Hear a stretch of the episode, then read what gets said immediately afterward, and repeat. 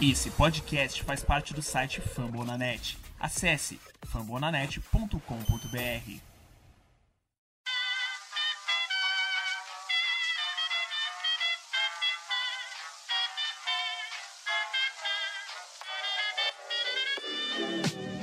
Mais uma rebatida forte. E ela tá fora daqui! Uau!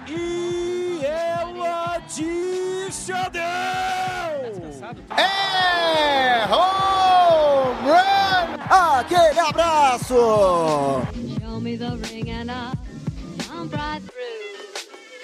Salve amantes do beisebol! Sejam todos muito bem-vindos e bem-vindas no podcast onde abrangemos essa Major League Baseball de meu Deus, o Rebatida Podcast, chegando na edição número edição redonda, número 180. Tem time pegando fogo, tem trocas acontecendo, o mercado de trocas também está aquecendo. Foram divulgados os elencos do All-Star Game que acontecerá no próximo dia 19 lá em Los Angeles e essa voz aqui tá um pouco diferente, sim. Thiago Cordeiro foi lá, tirou umas recesso nesse fim de semana, então deixou com que a casa fosse comandada aqui por nós, né? Aqui Vitor Silva, arroba BirdlandBR, e com os meus companheiros aqui de bancada, deixar eles se apresentarem. Guto Edinger, do Yankees Brasil, e Tássio Falcão, do Texas Rangers Bra. Pois, meus amigos, como é falhar numa varrida? Ah, cara, acontece, né? Não dá pra varrer sempre na Major League Baseball. Acho que a galera de casa tem que entender que a varrida é o plus. Eu costumo falar que se você consegue ganhar a série, você vai aos playoffs. Então, se você ganhar maioria das suas séries até o final da temporada, você é garantido nos playoffs. Tem até bastante coisa pra falar, né? Vambora que tá começando mais um rebatidinho. Fala Vitão, fala Guto, fala Thiago, do- diretamente do Rio de Janeiro. Tá no Rio de Janeiro, curtindo lá esse recesso. É, vamos começar mais um Rebatida. A gente tem muita coisa interessante pra falar. O All-Star Break tá aí batendo na porta já é semana que vem. Essa última semana, né, antes do, desse break, e a gente tem muitas coisas pra falar, porque a corrida, né, pelo Wild Card na Liga Americana tá muito violenta. E além de, dessa chegada agora, né, dessa, perto dessa reta final de temporada. Vamos embora. E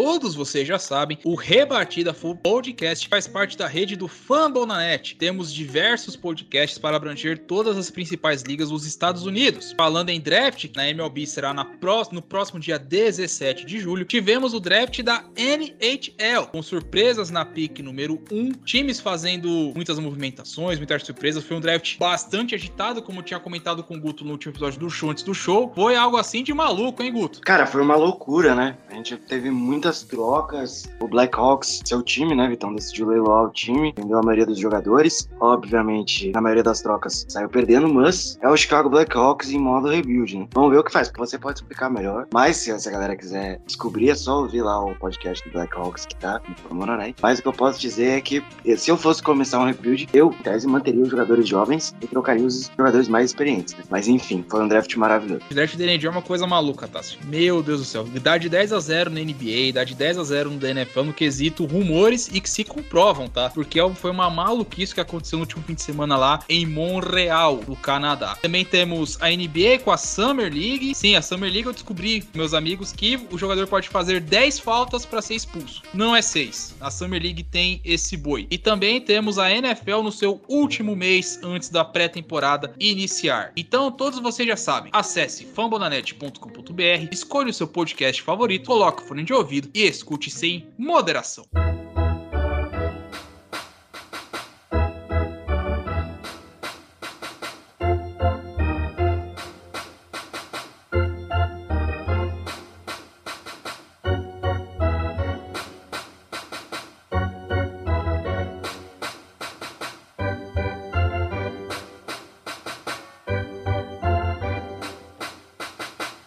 Certo, meus amigos, vamos começar aqui a dar pontapé inicial neste Rebatida Podcast. A pauta quem montou foi o Guto, não tem clubismo aqui, pois vamos falar do meu querido Oriolão, do meu querido Orioludo. O Baltimore Orioles, pela primeira vez em 17 anos, vence oito partidas seguidas. Junto com o Seattle Mariners, são os times de maior sequência positiva na atual Major League Baseball. No caso do Seattle, pelo que Seattle já tinha feito na temporada passada, você já coloca e pensa, caramba, velho, Seattle é time para competir por uma vaga no wildcard. Lembrando que esse ano já temos três times classificados fora os campeões de divisão para os playoffs da Major League Baseball. E Seattle varrendo Toronto Blue Jays. Agora ambos estão com a mesma campanha, porém, dos critérios de desempate, Seattle fica à frente porque já venceu o confronto direto no ano. Já 4 a 0 Toronto já não tem como alcançar mais. Aí você pega a lista mais para baixo, você tem ali o Orioles ali, três jogos atrás, uma sequência muito forte que o time tem feito. Essa sequência de vitórias começando desde o último domingo, desde que venceu o Minnesota Twins, varreu o Texas Rangers, meu amigo Tassi Falcão,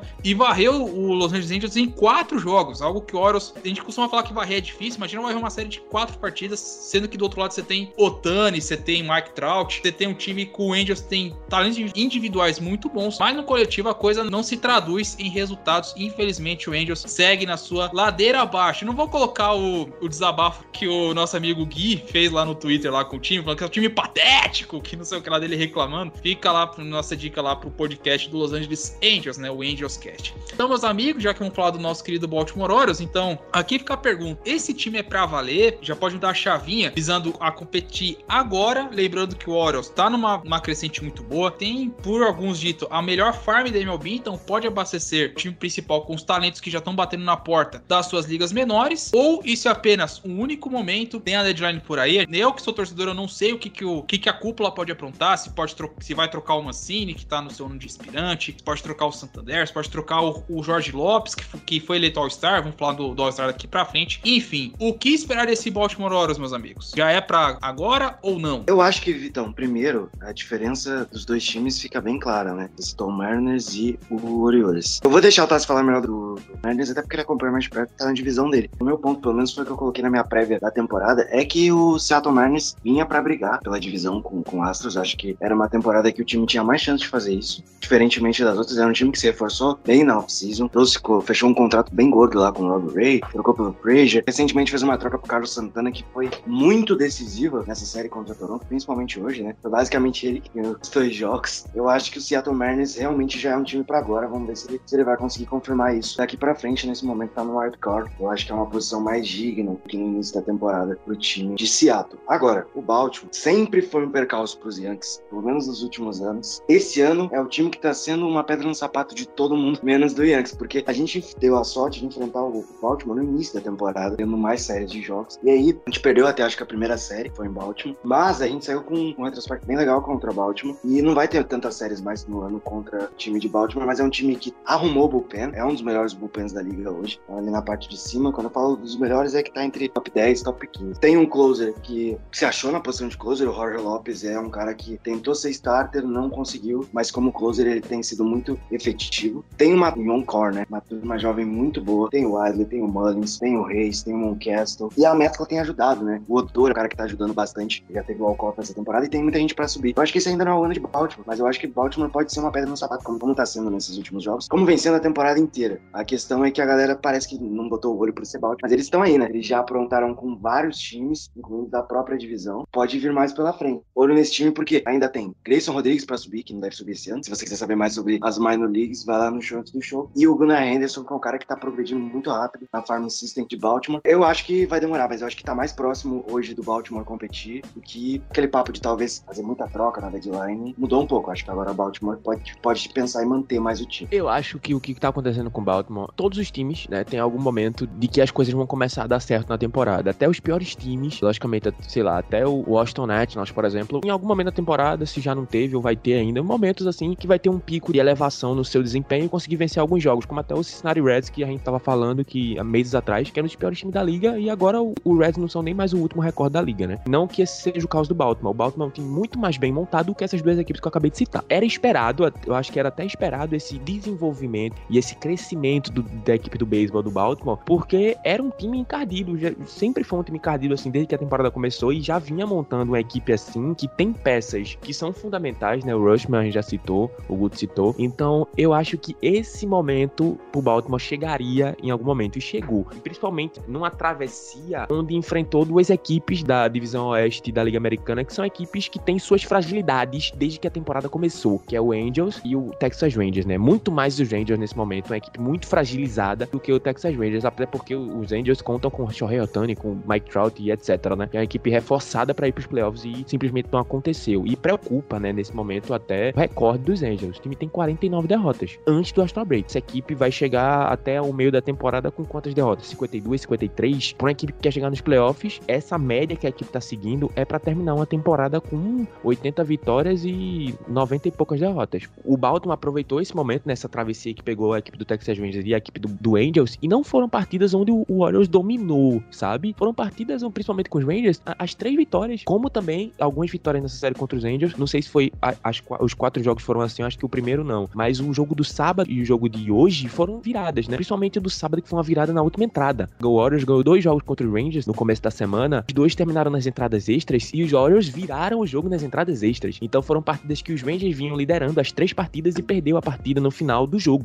Uma equipe que no final, né, é uma equipe de, como a gente fala, né, é sempre difícil conseguir a última eliminação, né? Eu acho que com os Warriors é muito mais difícil. Parece que fazer uma eliminação na última, nas últimas entradas com os Warriors é como se valesse por quatro, porque é uma equipe que tem sua resiliência e tem seu momento. Então eu acho que é uma equipe que essa streak uma hora vai perder. O time vai começar a, a, a perder jogos, porque não é uma equipe que vai desse ano imediatamente competir. A gente já viu históricos de outras milhares de equipes, até como o Washington, o Washington Nationals em 2019, que teve uma reviravolta, ninguém esperava que fosse competir e pum, chegou lá. Mas eu acho que se você olhar direito para a equipe do, dos Warriors, principalmente no, no montinho, que você olha e vê essa equipe prosperando até alcançar um playoff, como é muito diferente do Seattle Mariners, né? Que tem uma equipe montada para chegar lá e tem esse potencial. E a gente já esperava que o Seattle tomasse o seu lugar como um time de wildcard spot e voltasse a disputa. Então a gente já tava lá com menos vitórias do que derrotas, mas a gente tava, não, o Seattle uma hora vai engrenar, uma hora vai engrenar, uma hora vai acontecer. E engrenou no momento certo, né? E contra um adversário direto. Né? Então eu acho que em relação ao Baltimore, é uma equipe que tá tendo esse momento, mas quando você olha e vê que tem um cara veterano mais bom, mas é um veterano que já tá meio cansado de guerra, que é o próprio Jordan Lyles, que tá lá no Baltimore, não é um cara que você olha assim para, pô, esse cara vai ajudar o Warriors a chegar numa partida de playoff. Menos tendo, de vez em quando, partidas bem regulares, entendeu? Enquanto o Seattle, você olha, tem Rob Ray, tem jogadores ali que foram contratados para fazer esse time chegar lá. Sim, exatamente. Eu concordo muito com o que o Tasso falou. Eu falo, falando até como também com um pouco como torcedor, tá? Já vendo o Warriors já de longa data, já nesse 2022. Porque o que acontece? As contratações que o Warriors fez foram aquelas contratações de veteranos, um aninho ali, se precisar dois no caso do Lions, né, que se não me engano é Club Option para 2023, para dar experiência para molecada, para ensinar o caminho das pedras. O Lions que eu chamo de Pac-Man porque ele foi contratado para comer entradas, é o Inis Eater lá do Orioles e ele, ele, tem cumprido bem o seu papel ali. Tanto que ele é tido como pai lá. Os caras chamam ele de paizão, até que teve o Dia dos Pais e fizeram uma camisa com a cara dele falando que ele era o, o pai da rotação, porque ele faz piadas é, que chamam de dead, dead, jokes, né? Piadas,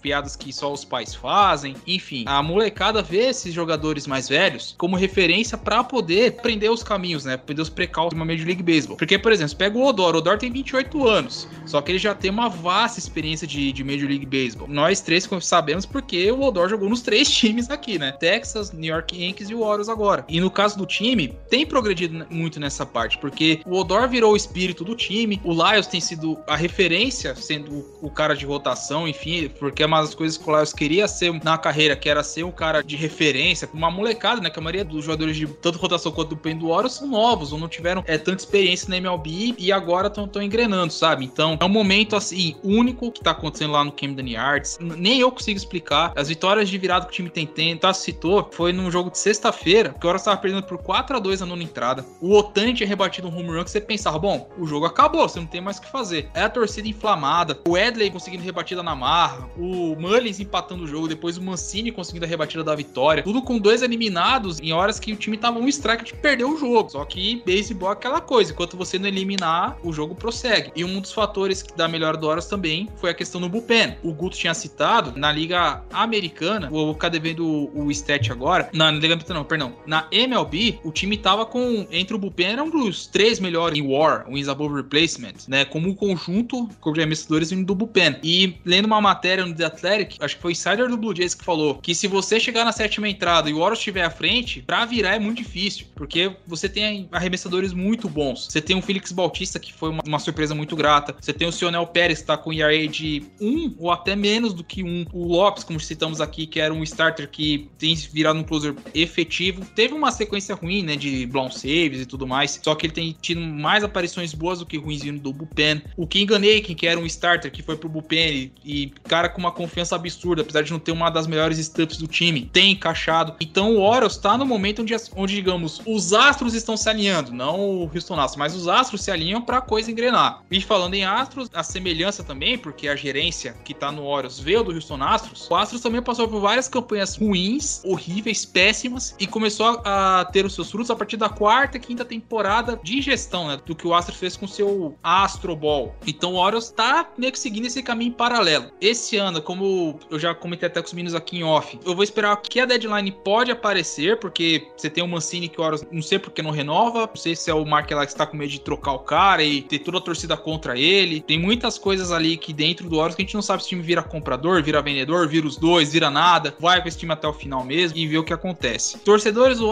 que já estão rebatida, curtam muito esse momento, porque não é todo dia que isso acontece. Você tem algo mais a falar? Cara, você pediu números, né? Só pra complementar mesmo. O ERA de Baltimore hoje geral, contando rotação e bullpen é o 16 da MLB, né? E nos últimos 15 dias tá figurando no top 10 com ERA de 3.43. Então, realmente é um momento um pouco diferente aí para essa equipe. Vou pegar o anual, claro que tirando as principais equipes aí que são o Dodgers, o Yankees e o Astros que lideram em ERA geral. Baltimore tá com 16 em ERA de 3.96. Então, cara, tem muita coisa aí que tá combinando pra um ano muito melhor lá em Baltimore. Que bom, né, que você parou de sofrer, Vitão. Feliz por você. Ah, velho, chega uma hora que não dá, cara. Chega uma hora que você já tá cansado de ver o seu time toda noite. O Tassi já passou por algo parecido. Você vai, você vai ver o jogo do seu time, você tem esperança que agora vai e o jogo acaba na segunda entrada. Aí você tem que aguentar mais sete, o jogo já é decidido, cara. É uma coisa assim, é dosa, porque quem tá em rebuild vai entender o que nós passamos em quesito de semelhança. E como nós falamos aqui a respeito de deadline e tudo mais, o mercado de troca já começou a esquentar. Deadline desse ano vai ser no dia 2 de agosto, foi passado pro mês seguinte, né, devido ao atraso na temporada, enfim, esticaram um pouco mais a trade deadline. E já tem alguns times já se mexendo. A primeira troca foi entre Oakland e Tampa Bay, mandando o Christian Betancourt pro time de São Petersburgo. E a segunda troca foi uma troca muito chamativa, porque envolve um nome que hoje seria o cara mais propenso às 3 mil rebatidas. Robinson Cano, que estava na AAA do San Diego Padres, ele tinha sido dispensado, voltou, tava lá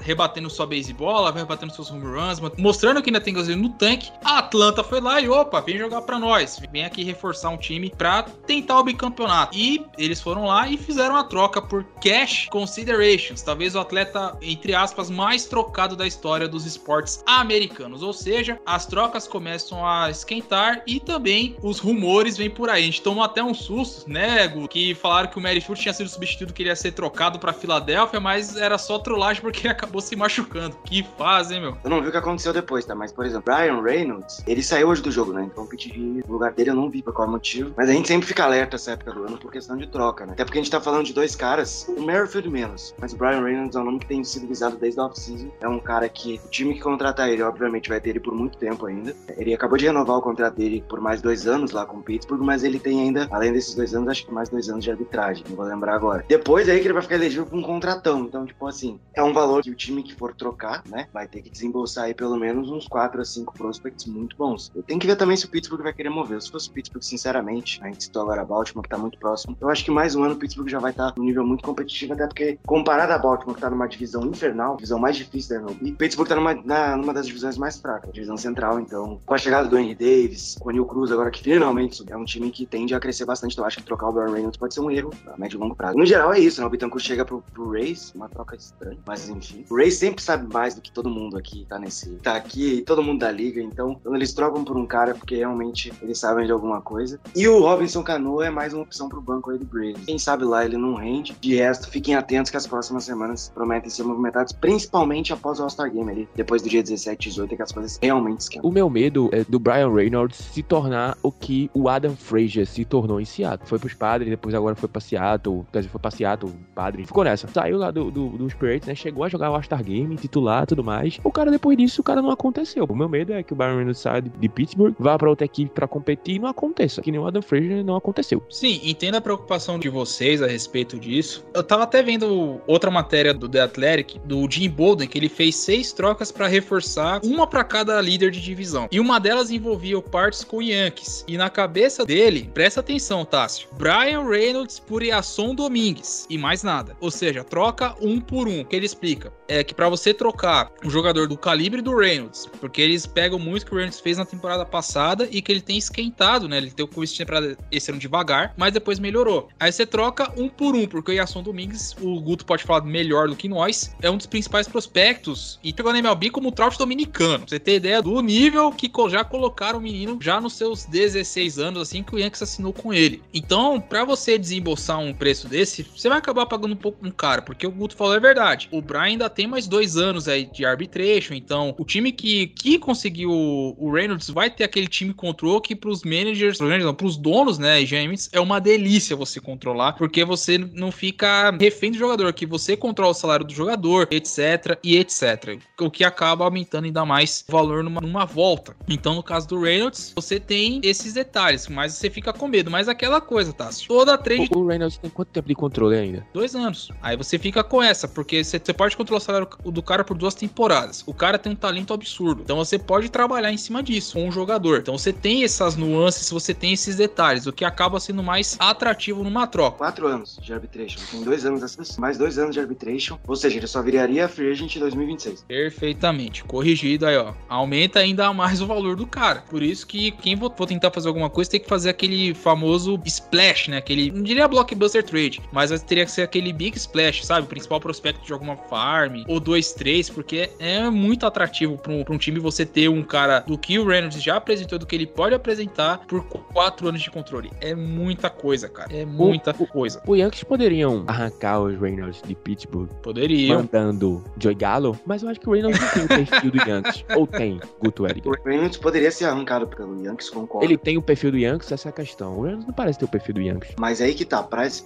ele não seria assim, nesse momento no lineup do Yankees, pelo que eu vejo, o Reynolds entraria num, ali, posição 6-7, né? No lineup. Top 5 tá mais ou menos definido. Eu diria que top 6, né? Porque o top 6 do Yankees hoje né, no, no Boston seria o Lemire, Judge, Rizzo, Stanton, Donaldson e Gleyber. É isso o top 6. Eu acho que ele seria o sétimo do bastão, só que a questão é, o Yankees não vai mexer em Asson Domingues, o Yankees não vai mexer em Anthony Volpe, o Yankees não vai mexer em Oswaldo Peraza. Nenhum desses caras é trocado pra, pro Brian Cash. E já deixou isso muito claro. Então, eu acho muito difícil esse movimento acontecer pra Nova York. Se Nova York for fazer, falando mais no teor prospects, eu- a gente tem 120 joga- 125 jogadores que serão elegíveis para Rule 5 na próxima temporada. Então tem muito jogador que será movido, jogadores que têm um talento bom, mas que não vão poder ter espaço Nova York nessa deadline. Então teria que mover muita gente para funcionar isso aí. Eu acho muito difícil. Eu gosto do Reynolds, é um switch hitter, é um cara muito veloz para correndo base, um excelente defensor no campo externo. Só que ele seria muito caro. São quatro anos de controle com dois já assinados. Esse é o próximo. E tem duas arbitrations aí. Então, tipo, essa troca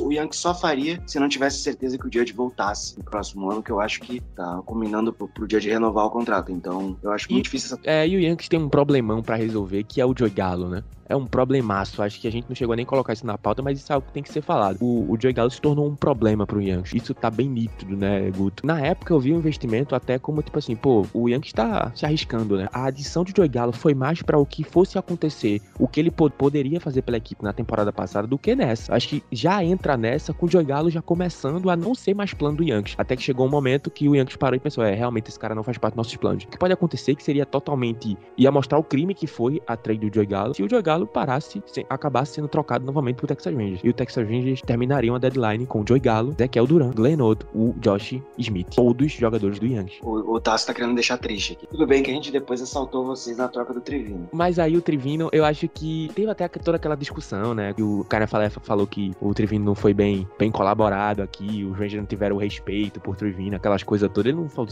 não chegou a usar a palavra respeito, mas meio que sobre linhas quis dizer que o Trivino foi chutado do Texas. Eu acho que na, ver- eu acho que, na verdade o que aconteceu foi que o Trivino não, não aconteceu no Texas Rangers. É um jogador extremamente amado até hoje no Clubhouse, mas é um jogador que não aconteceu. O Trivino está no All-Star hoje, eu acho que é mais por fato dele ser um Yankee nesse momento do que pelos números. Porque eu acho que se a gente for colocar na mesa, o Jonah Ryan foi melhor que o José Trevino para estar no All-Star Game, né? Mas isso é, são outros assuntos a serem questionados. Mas o Yankees tem um problema a resolver em relação a Joey Gallo nesse momento. A questão é saber quem que aceita o Joey Galo. Exatamente essa questão. O Yankees não tem nem a opção de tipo assim, ó, tô com o Joey Gallo aqui na mesa e todo mundo vai querer. Eu acho que a conversa é, é tipo assim, é o Yankee supor. Mano, e se eu te mandar Joey Galo? Tá ligado? Então acho que Joey Galo não chega nem a ser mais uma moeda de troco, assim, tá ligado? Você chega com o Joey Galo oferecendo, e se eu te mandar o Joey Galo também? Chega a ser uma esmola de troco, né? Infelizmente. É um jogador que é um slugger, né? Que tá passando pelos seus momentos, mas é, ele, ele pode encontrar o seu beisebol, que logicamente ele não vai conseguir, ele vai continuar sendo aquele cara que sofre muito strikeout. Isso nunca vai mudar na carreira do Joey Galo. Mas ele pode encontrar o seu melhor bastão em outro lugar, né? Já que no Yankees ele chegou a acontecer por um tempo, depois não aconteceu, depois chegou de novo e ficou naquela, né? E não aconteceu de vez. Então eu acho que o Yankees vai ter que se livrar desse problema que virou o Joey Galo. É realmente triste a situação nesse momento. Eu falo que o Galo é 8, 80 ou 50, né? Ou é strikeout ou é home run e uma pá de walk aí, porque ele consegue chegar em base também muito pro walk. Uma estatística engraçada é que o Yankees é melhor com o Joey Galo jogando do que sem ele jogando. Mas que ele não joga tão bem, a diferença de vitória, o rate de vitória-derrota, é melhor com o Joey Galo em campo que com o Joey Galo fora dele. Assuntos e assuntos que essa deadline vai ser muito engraçada. Eu não sei se o Yankees conseguiria passar o nosso querido Joey Galo pra frente. Vai ficar um assunto aí pras próximas semanas, né? Devido a deadline. Deixa passar o All-Star Game quando tiver a pausa ali dos jogos, que a gente vai ver que as coisas vão esquentar, porque tem muitos outros nomes que podem ser movidos. Frank Montas, Luiz Castillo, entre outros. Então, fiquem de olho e aqui no Rebatida teremos uma cobertura completa para falar das, das trocas que acontecerem até o próximo dia 2 de agosto. Como o Tassi citou, falando que o Jonathan High foi um snub, né? Porque tivemos a divulgação dos elencos, tanto de Liga Americana e Liga Nacional, para o 92 All-Star Game lá em Los Angeles, no Dodger Stadium. O All-Star Game, o evento será a partida das estrelas na próxima terça-feira, no dia 19. Os elencos foram divulgados, começando pela Liga Americana, os titulares, que foi definição do público. Catcher, Alejandro Kirk. Primeira base, Vladimir Guerreiro Jr. Segunda base, José Altuve. Shortstop, Tim Anderson. Terceira base, Rafael Devers. Outfield com Aaron Judge, Mike Trout e Giancarlo Stanton. E rebatedor designado, Shohei Otani. Ou seja, foi quase um mistão aqui, né, de poucos times, que foram dois de Toronto, um de Boston, um de Houston, um de Chicago, dois do Angels e dois do New York Yankees. Pitchers titulares, quem, quem que os, os managers escolheram para compor o time? Na Liga Americana, Justin Verlander, Alex Manoah, Martin Pérez do nosso querido Texas Rangers, Shane McClanahan, Framber Valdez, Paul Blackburn, Garrett Cole, Shohei Otani, vai ser tanto pitcher quanto rebatedor, assim como foi em 2021, e Nestor Cortez Jr., o poder do bigode. Entre os reservas, que aí cabe um pouquinho das reclamações de ambas as ligas. Na Liga Americana, José Trevinos, José Ramírez, Miguel Cabreira, é novidade porque os, o comissário pode escolher um jogador devido à sua representatividade em sua carreira na MLB. O Cabreira ganhou essa vaga na Liga Americana. Zender Bogarts, Luiz Arraes e André Jimenez. Para o outfielder, George Springer, Byron Buxton, Andrew Benintendi, Kyle Tucker, Jordan Álvares e Julio Rodrigues. E no bullpen, os relievers, Clay Holmes, Emmanuel Classe, Gregory Soto e Jorge Lopes. Já na Liga Nacional, segundo o Tássio, a seca acaba porque o time da Liga Nacional é muito melhor, nas palavras dele. Titulares: Wilson Contreras, Paul Goldschmidt, Jess Chisholm Jr., Trea Turner, Manny Machado, a Ronald Acunha Jr., Luke Betts, Jock Peterson e Bryce Harper. Lembrando que o Harper está lesionado, não vai jogar. No seu lugar entrará o William Contreras. Tem um dedinho do Skitner aí, viu? Teremos irmãos titulares no All-Star Game, algo que não acontecia desde 92, quando Roberto e Sandy Alomar foram titulares para a Liga Americana. Pitcher titulares: Sandy Alcântara, Tony Gosling, Clayton Kershaw, Corbin Burns, Luiz Castillo, Max Fried e Joe Musgrove. Infielders reservas: Tommy Edman, Nolan Arenado, Pete Alonso, Jeff McNeil, Travis Darno, CJ Cron, Dennis B. Swanson e Albert Pujols entrando é, pela indicação do comissário. O Pujols que essa temporada faz a sua Feral Tour, vai fazer essa temporada de despedida do beisebol. Outfielders reservas: Juan Soto, Kyle Schwarber, Stein Marte Ian Happ. E no bullpen, Edwin Dias, Josh Hader, Ryan Hasley, David Bednar e Joe Mantip. Ou seja, times definidos. Então, antes de a gente falar quem, quem que tá mais forte ou não, se a gente vai corroborar com a ideia do Tássio ou não, quem que para vocês foi foram os esnobados. Aquele que os managers não olharam com, com tanto carinho, que foram ignorados e que mereciam estar no time das estrelas pelo que produziram até aqui na temporada. Na Liga Nacional, o Carlos Rodon é um cara que tá jogando muito bem, a par do São Francisco Giants nesse momento. É um dos líderes de War, né? Que é o Inzabal Replacement, que é quantas vitórias o jogador pode contribuir atrás de um jogador médio. Na Liga Americana, a gente fica com dois caras, pelo menos para mim, né? O Dallan Keys, é um jogador do White Sox, arremessador tá jogando muito bem. Jogadores de base, eu acho que pro Vladimir Guerreiro foi por, por hype, obviamente, né? Mas o Anthony Rizzo faz uma temporada melhor que a dele. É outro cara que poderia também ser colocado aqui. E o próprio Jonah Heim, que é catcher do Texas Rangers, tá hoje jogando muito bem. Eu acho que o Kirk não era um cara que merecia ser o titular, ele merecia o All-Star Game, mas o titular eu acho que não. Mas, enfim, os três, tanto ele quanto o Trevino, tanto o Kirk, são os caras que, os nomes que deveriam estar no All-Star Game. Eu acho que o Jonah Heim é um nome também muito próximo. Para mim, são esses os destaques. Eu, eu enxergo até o Kirk como titular do All-Star Game. Eu acho que ele tem mais duplas, lógico, ele tem mais hate bet, né? Mas ele tem mais chegadas em base do que o Jonah Heim. O PS dele é maior do que o de Jonah Heim. Beleza, mas assim, eu acho que Jonah Heim deveria estar no All-Star Game também. Eu acho que ele, ele, junto com o Kirk, são os dois melhores catchers da Liga Americana. Isso sem dúvidas nenhuma. Pelo desempenho também. O Jonah Heim é o líder em, em home run dos catchers. Então, é, eu acho que deveria estar também, né? Mas enfim, como tem a escolha geral da votação, né? Do público, do, do starter, o reserva, coisa e tal. E depois tem aquele segundo apanhado que é para poder a liga, junto com os managers lá, escolherem jogadores, pelo menos pra ter, ter um só de cada equipe. Acho que os Rangers só vão ter o Martin Perez, né? Mas eu acho que os Rangers podia ter o Jonah High também. E acredito até, até o Brock Burke, né? Que é o, o reliever do, dos Rangers, que tem números sensacionais, pô. Ele sofreu uma corrida. Então ele tem 6 earned runs em 26 partidas. Em 27. Em 27 partidas ele sofreu só 5 corridas. Tem 31.1 IP, alguma coisa assim. Então um jogador que eu acho que também poderia estar no bullpen do All-Star Game. Teve momentos muito bons nessa temporada. Na Liga Nacional, velho, eu acho que o time da Liga Nacional, pra mim, tá muito bom. Tá bem encaixadinho. Acredito que por isso que minha, minha opinião é que eu acho que a Liga Nacional vai vencer esse ano. Porque eu acho que Wilson Contreras, Paul Goldschmidt, Jazz Greenshow, Manny Machado, Trey Turner, Acunha, Mookie Betts Jock Peterson. Brace Harper tá machucado, não vai jogar. Eu acho que o time da, da, da Liga Nacional esse ano está redondinho e tem tudo pra vencer da Liga Americana. Porque você ter, eu ia falar do Yonder Alvarez, mas ele se machucou. Quando a gente tava falando sobre trocas aí, o Yonder Alvarez não tinha via, viajado pra Oakland, o pessoal pensou que o Houston ia trocar o Houston, ia trocar o Jordan. Maluquice, né? Achar que ia trocar o, Alvarez, mas é porque ele realmente tá machucado, se machucou, foi pra ele, né? Com algum problema na mão. O Dusty Baker falou que ele tava com um problema muito sério na mão, em progressão, né? Já tava progredindo. Então eu não vi especificamente o que era, eu não sei se já saiu os detalhes, mas é um jogador que vai fazer falta também nesse All-Star Game, né? E tanto que o titular na, na posição de Ziggy vai ser o Otani, né? O Japão voltou em peso. Mas eu acho que é isso, eu acho que não tem mais. Pra mim, não tem mais nenhuma alegação, não. Acho que pra mim o time da, da Liga Nacional é bem melhorzinho e tá bem mais arrumado. Rapaz, se alguém falar que o Jordan Alvarez ia ser trocado depois que o Astros ainda renovou com o contrato Louco. dele. É porque as coisas nesse, nessa internet de meu Deus é um absurdo, né? Então, torcedor, qualquer coisa, o torcedor Nossa, enlouquece. Não, jogador que sai no meio da partida, ou que não joga, ou que tá poupado num dia, o pessoal já começa a especular, pô, vai ser trocado. Fudeu. O Jordan, Jordan não, via, não viajou pra Oakland. Jordan vai ser trocado. O Astro ficou maluca, né? Porque não tem como isso acontecer. Não, não. Se, se trocar o Jordan Alvarez, primeiro, manda pro meu time, tá? Que eu aceito ele de braços abertos. Fácil, fácil, fácil. Mas os caras não vão fazer isso, não, velho. Pelo amor de Deus, não. Acabou não. de fazer uma extensão que Jordan, né, pô? Acabou de fazer uma extensão Não, não, não, isso aí não tem sentido nenhum. Aí- Aí já é, já é teoria da conspiração muito fora da curva, já. Isso aí, pelo amor de Deus. Tenta o Yorian Alves, eu quero, pô. Aceito. Eu quero saber com um time que recusaria o Jordan Alvarez. Acho que não tem, velho. Fizeram até uma, uma enquete, né? Um cara jornalista colocou quem colocaria como MVP dessa primeira metade. Ele colocou o Jordan Alvarez à frente do Aaron Judge, pra vocês terem ideia do nível da coisa, né? Então, esses foram os times divulgados. Eu colocaria o Ty France entre os, os esnobados, porque a temporada que ele vinha fazendo pelo Seattle Mariners era fora da curva, era um dos poucos que conseguiram manter o nível comparado ao ano anterior. E tudo bem, eu entendo levar o Julio Rodrigues porque, pô, o menino que tá estourando, os jogadores com 21 anos ou menos que conseguiram ser, ser All-Stars pelo Seattle Mariners, se juntando a lendas como Ken Griffin Jr. e Alex Rodrigues. Mas, cara, tinha que ter espaço pro, pro Ty France aqui. Ele merecia bastante. Então, pode ser que alguma coisa é, mude no meio do caminho, né? Se tiver alguma lesão ali que,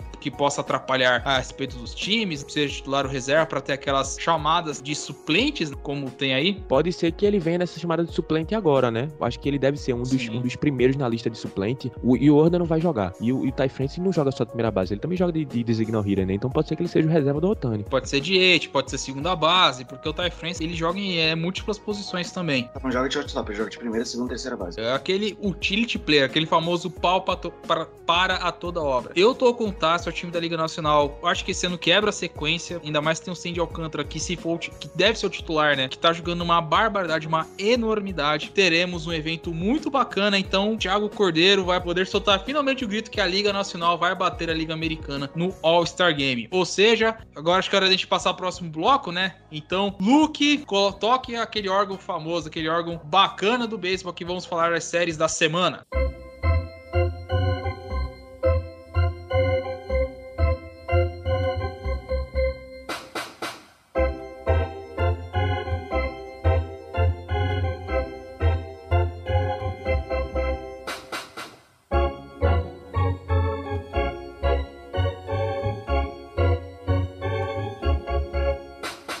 Certo, Tássio, Guto, vamos aqui para o segundo bloco desse rebate número 180. Falamos do Baltimore Orioles, é uma das surpresas dessa temporada, se o time vai brigar por wildcard ou não. Falamos das primeiras trocas que já estão aquecendo a deadline. Falamos do All-Star Game, divulgamos os elencos, demos a nossa opinião sobre quem que foi esnobado e que merecia uma vaga, acabou não entrando. E agora vamos falar das séries da semana. Sim, tivemos 15 séries. Dessas 15 séries, tivemos 5 barridas, seja de 3 jogos, seja de 4 jogos. Tivemos um empate apenas em uma série entre New York Mets e Miami Marlins. Então vamos usar um, aquele famoso passadão no que aconteceu nessa semana. Com exceção de Boston e Nova York, que estão enfrentando nesse momento no Sunday Night Baseball. Partida na alta da sexta entrada. O jogo está empatado 6 a 6 JD Martinez, que não tinha um home run há quase um mês, Tássio, isolou a baseball que empatou a partida lá no Fenway Park. Série tá 2 a 1 pro Yankees. O Yankees que tinha tudo na mão para tá 3 a 0 acabou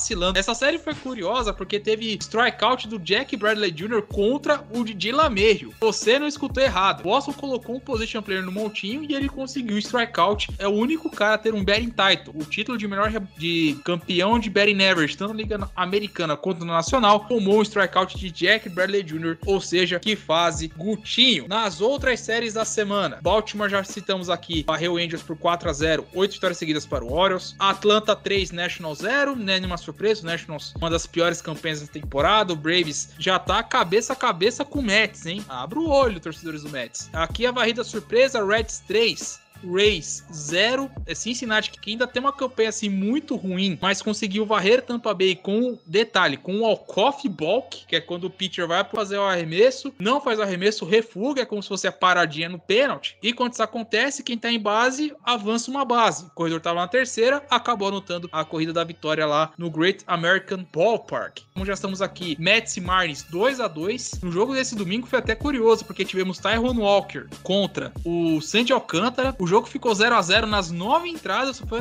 só teve coisa anotada na décima pela equipe do Miami Marlins. Tivemos Kansas City 2, Cleveland Guardians 1, aquela história que você acha que o Cleveland vai e acaba não indo. O Detroit, que tava para empatar a série contra o White Sox, acabou perdendo no domingo e a série por 3 a 1 A surpresa, Parts 2, Brewers 1 em Milwaukee. Esse Parts tá engraçadinho. O Phillies, que tinha outro time que poderia varrer, acabou perdendo o jogo de domingo, mas venceu a série contra o Cardinals por 2 a 1 Texas, que poderia varrer o Twins, bateu na trave e perdeu por 2 a 1 O Houston Astros, que poderia varrer o Oakland se não perdesse o jogo no sábado, mas venceu a série por 2 a 1 Colorado 3, Arizona 1 na série entre o quarto e o quinto colocado na NL West. Padres 2, Giants também 2, série animada lá em San Diego. Seattle 4, Toronto 0, Seattle 8 vitórias seguidas e o Dodgers varreu o time da professora, da professora Lilian. É, professora, tá feia a coisa, viu? Dodgers 4, Cubs 0. O que, que os meus amigos têm a destacarem dessas séries da semana? Algum outro fato curioso que aconteceu? Algum resultado que chamou a atenção dos senhores? Cara, eu vou destacar a série do Rays com Reds. Reds ganhou um dos jogos com o Balkoff. Estavam esquinas ocupadas, rolou um balk o Rays perdeu o jogo. Pra quem não entendeu, aproveita até pra explicar, né? Balk é como se o cara tivesse feito um movimento irregular na hora do arremesso, que não pode ser feito, né? E voltou à posição original, ou seja, ele voltou, não arremessou, parou no meio do caminho. Aí todos os jogadores que estão em base ganham a base seguinte de graça, né? uma base de graça. No caso do Rays e Reds,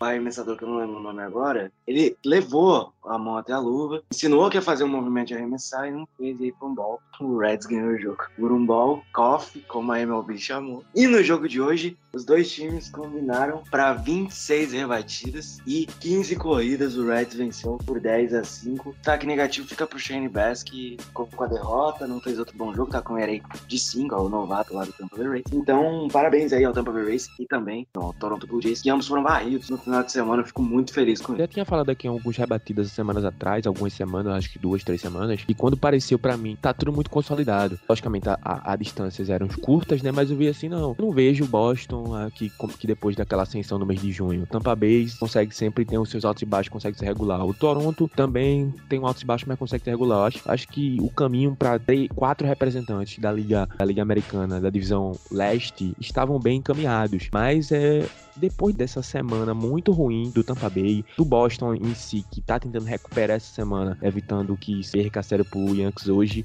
e o Toronto indo lá pra Seattle e tomando quatro varada, principalmente a de hoje que foi de virada assim, né, fez parecer que essa corrida da, do wildcard tá bem mais aberta e deve se estender bastante. Foi muito calorada, né, a disputa do wildcard do ano passado, e essa, com agora que são três vagas, eu vejo que é muito mais, mais acalorada do que eu achava que seria. Lógico, o, o Tampa Bay, o Boston e o Toronto podem voltar a manter sua regularidade e afastar desses adversários, mas eu acho que o Seattle chegou para colar e vai ficar aí arrastando essa situação até o final. A gente ainda espera o momento de, de retomada do Chicago White Sox. Vejo os Angels do jeito que tá, tendo alguma evolução, tá quase 10 jogos atrás do, dos, dos 50%, muito difícil. Acho que já tá mais do que 10 jogos o Angels. A gente não sabe quando é que o White Sox vai voltar a jogar e vai ter a engrenada que o Seattle tá tendo nesse momento. Porque o Twins, vi de perto esse time essa semana, é um time que tem tudo para vencer essa divisão. Tem um- uma situação muito ruim no montinho, o bullpen não é muito legal, o pitching staff no geral consegue fazer seu papel de jogar 5, 6 entradas, os starter pitchers, mas eles são muito frágeis. O Twins veio de uma semana, além desse final de semana contra os Rangers, vinha de uma semana onde tava entregando muito,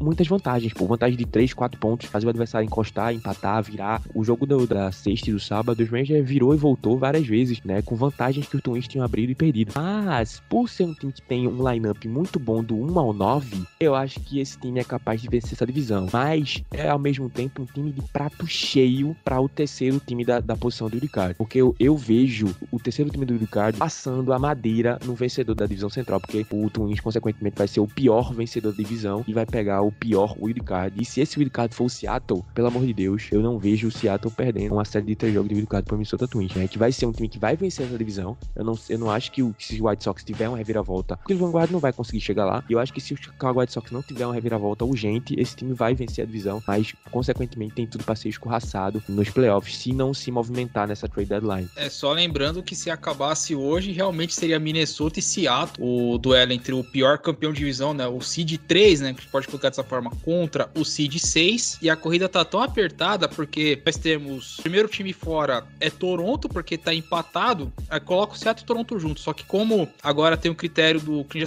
no, no bloco anterior, o confronto direto agora é um dos fatores determinantes, então Seattle seria o último classificado, Toronto ficaria de fora. Só que você tem Baltimore dois jogos atrás, Cleveland Guardians dois jogos atrás, Chicago White Sox dois jogos e meio atrás. Dá pra colocar até o Rangers um pouquinho ali quando por fora com quatro jogos atrás. E aí do Angels pra baixo, Angels sete jogos atrás, Detroit oito, a gente ficaria numa situação muito mais complicada. Então essa varrida de Seattle, aquela famosa série de seis pontos, né, foi crucial pra Seattle se manter vivo na disputa. Seattle que vai ter uma série bem favorável, a gente vai falar desse- das séries da semana. E passando aqui pro outro lado, a disputa tá, digamos, um pouquinho, assim, não tá tão apertada, a gente pode ficar dessa forma. Tem Dodgers e Mets liderando de braçada, é, Milwaukee seria o seed 3, e se acabasse teríamos Milwaukee e Filadélfia numa série de três partidas. O Cardinals, que foi uma série direta, inclusive, entre Filadélfia e St. Louis. Filadélfia fica à frente porque tem dois jogos a menos, ambos têm 46 vitórias, só que Filadélfia tem 40 derrotas, enquanto St. Louis, St. Louis tem 42. St. Louis ficaria um jogo fora da vaga de wildcard. O San Francisco Giants, dois jogos atrás do Philadelphia Phillies e Miami ficando por fora com 4. Aí tem Arizona e Colorado com 8, Pittsburgh com 10 jogos atrás. Então esses, esses times só Só se cair um raio, como cai geralmente na Vila Belmiro, do Santos, nosso amigo Thiago Cordeiro, para poder ter uma chance ali de poder chocar o mundo, porque aparentemente a corrida já está se desenhando para essas equipes, se tudo se manter depois da trade deadline. Agora, passando para as séries da semana, vamos ter séries assim meio divididas. As séries que o Tássio adora, que são alternativas, tem de monte aqui, porque vamos ter Guardians contra o White Sox, Marlins e Parts. Mariners tá tão largo que vai pegar o Nationals nessa semana, que é a pior campanha da Liga Nacional. Ou seja, aquela série para manter a moral do Seattle,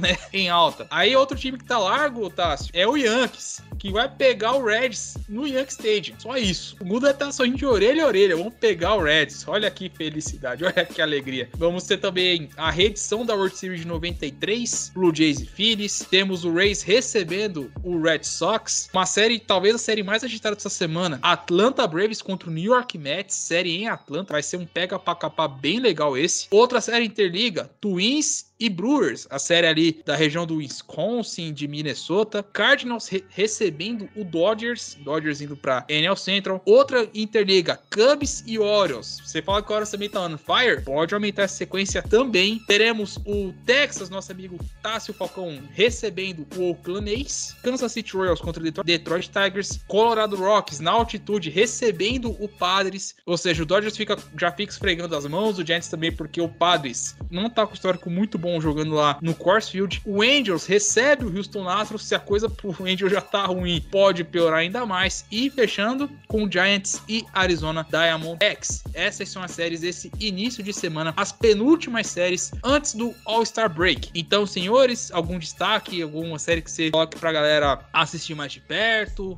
Eu acho que a série entre Rays e Red Sox é muito importante por questões de wild card, playoffs e afins, né? Eu acho que é uma série que pode trazer muitos problemas para as duas equipes não é legal perder uma série, ainda mais para um rival de divisão, ainda mais confronto, eu posso dizer que vale muito para a sequência da temporada. Lembrando ao nosso amigo Telias Peck, nosso ouvinte, que é a última semana antes do All-Star Game. Tá? A gente tem mais duas séries essa semana, algumas começam na segunda, outras na terça, e depois lá na semana, no início da semana que vem, a gente já vai poder acompanhar o All-Star Game. Tem aquela pausa, né? Em três, quatro dias. Enfim, além dessa série, eu vou destacar a Mets e Braves, que vale muito. O Braves chegou no Mets, tá? A divisão tá aberta. Nesse momento, o Braves tem 52-35 contra 53 33. Não pode ser problemas aí. É, são duas séries bem importantes. E como séries aleatórias, se você não quiser perder o duelo do bolho, os caras que gostam de brincar em campo, a gente tem o Jazz contra o Cruz, o Neil Cruz contra Jazz Chisholm Jr. Jazz foi confirmado no All-Star Game, então fica aí a dica. Essa série vai ser em Miami, na Flórida. Eu acho que essa série aí do Pittsburgh com Miami é a mais subestimada da semana. Não é nem esse negócio de historinha do Vitão de ah, série aleatória. Série aleatória se tu mandar aqui um Kansas City Detroit. Isso aí pra mim é aleatório. Mas essa série aí do Miami com Pittsburgh é uma série muito interessante, porque são dois times que estão sendo divertidos de assistir em 2022. Estão fazendo umas pérolas ali aqui. O Pittsburgh venceu o Milwaukee esse final de semana e o Miami do, do Jazz é maravilhoso de assistir. Então eu acho que essa série é a mais subestimada da semana. Pra mim, bicho, esse New York Mets e Atlanta Braves aqui é brincadeira. Isso aqui é o supra-sumo do beisebol. Isso aqui é a serotonina disponível para o um indivíduo que ele quiser receber. Um abraço aí para Vinícius New York Mets. E essa semana, coitado, vai sofrer bonito. Que essa série aqui, é o Atlanta um jogo e meio atrás dos Mets. E eu vou te contar uma coisa, rapaz. Já aconteceu isso na temporada no ano, no ano passado, né? Se o Atlanta tomar esse primeiro lugar do New York Mets, eu acho que o New York Mets não vai ver mais a placa desse primeiro lugar nunca mais até o fim da temporada. Eu posso estar enganado, mas eu acho que tem tudo pro filme se repetir se os Mets não passar a madeira e ter, pelo menos vencer essa série aqui contra o Atlanta. Então, para mim, essa série aqui merece o seu destaque de ficar observando de pertinho. Além de St. Louis e Los Angeles Dodgers. O St. Louis que tá na sua caçada até o Milwaukee para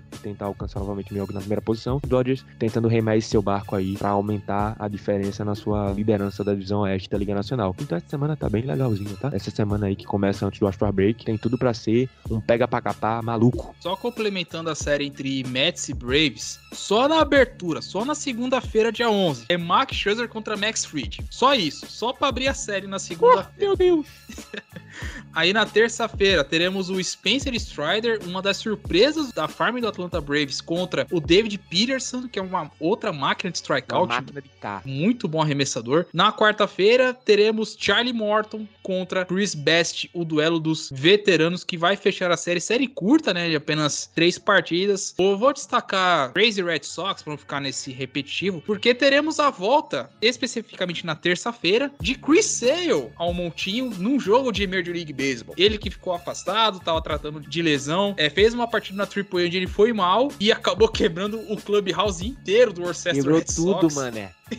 Foi um negócio assim de louco que, que ele fez, Guto e Tássio. Tem o vídeo aí e, o, e perguntaram pro Criseu depois, né, por que, que ele tinha feito isso e tal, se ele não tinha, digamos, remorso, alguma coisa assim. Falou assim que não, que era da natureza dele, né, que caras muito competitivos, se a coisa não, não andar bem, podem cometer esses atos assim de insanidade. Mas, enfim, para quem gosta do Criseu, gosta de ver o canhoto arremessando pelo Boston Red Sox, ele fará o seu retorno na série contra o Tampa Bay Rays lá em São Petersburgo. Então, é isso, meus amigos. Ponto final desse rebatida 180. Programa entregue, capitão Tiago Cordeiro, que você tem aproveitando bastante seu recesso lá no Rio de Janeiro. E vou deixar o espaço aqui para meus amigos Augusto Edinger, Tassi Falcão, darem as suas considerações finais. Prazer gravar mais esse rebatida com vocês, meus amigos. Um abraço pra você, Vitor, pro Tássio, pra galera de casa. Um abraço pro Thiagão também, que tá de day off hoje, né? E a gente volta aí, nossa equipezinha volta na próxima semana pra falar pré-Ultra Game, né? Porque próximo final de semana é a última série antes de uma pausa aí pros times, pros jogadores. Então vamos que vamos, é isso. Um abraço a todo mundo. Fiquem bem, acessem Rebatida Podcast Twitter. Lembrando que além do Rebatida Podcast, sou o Yankees Brasil, o Vitão o Orlando BR e o, o Tássio Falcão é o Texas Ranger Bra. Um abraço, até a próxima. Fiquem bem. Um abraço, Vitão. Um abraço, Guto. Obrigado por esse programa. Toda vez que grava, passa ligeirão, a gente nem sente. Isso aí, um- um- o Thiago, né, tá no day off dele, maravilhoso, aproveitando lá o Rio de Janeiro. E também foi aniversário do Danilão essa semana, né? 36 anaço. O homem tá chegando no auge da idosidade, né? Então, um abraço também pra nosso maravilhoso Danilão, que fez aniversário aí. Um beijo,